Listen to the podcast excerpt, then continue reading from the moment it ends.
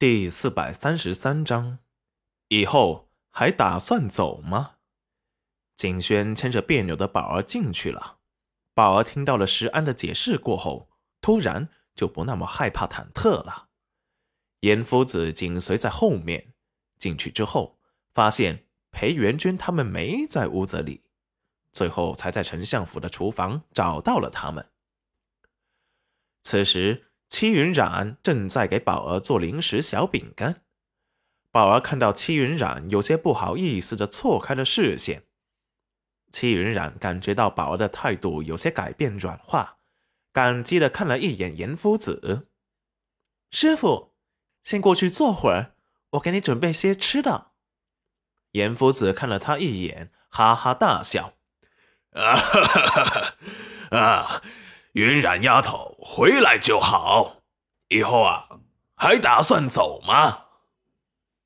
严夫子的问题牵动着所有人的心，不但裴元君紧盯着他的回答，就连宝儿和小景轩、石安都紧盯着他，生怕他会说出什么会离开的话。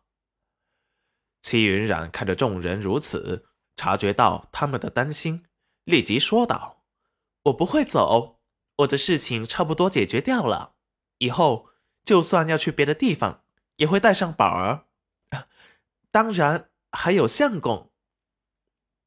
后面这句是看在裴元君突然阴沉的面色加上去了。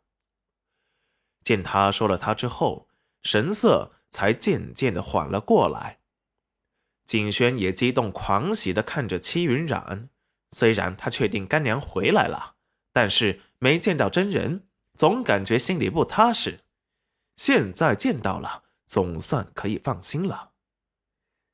干娘，你这些年过得还好吗？齐云染闻声望去，只见一个十一二岁的少年热泪盈眶的看着他，身体长高了不少，脸上的婴儿肥也消失了。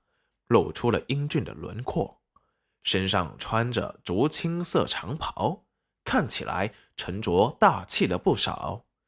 戚云然一眼就认出了景轩，干娘都还好，这些年辛苦你照顾和维护宝儿了。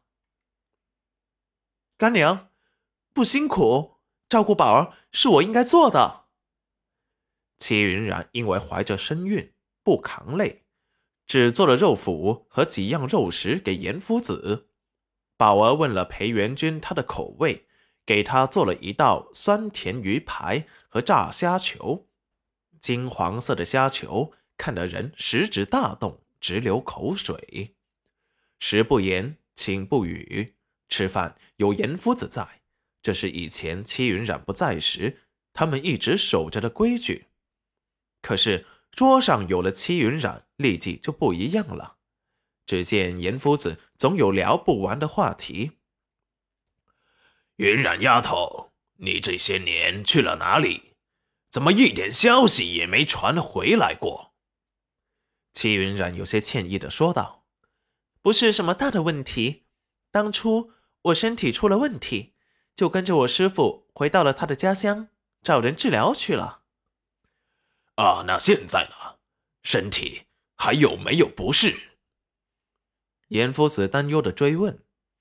宝儿听到戚云染说他当初身体出了问题，心底有些担忧，可是又放不下面子，主动问戚云染，只好竖着耳朵听他怎么回答。只听戚云染含笑的道：“ 多谢师傅关心，我已经没大碍，身体一好。”我就立即回来找你们了。哦，原来是这样，不是故意消失不见，而是去治病去了。宝儿，这下你可以原谅你娘了吗？严夫子把话题转到了宝儿身上。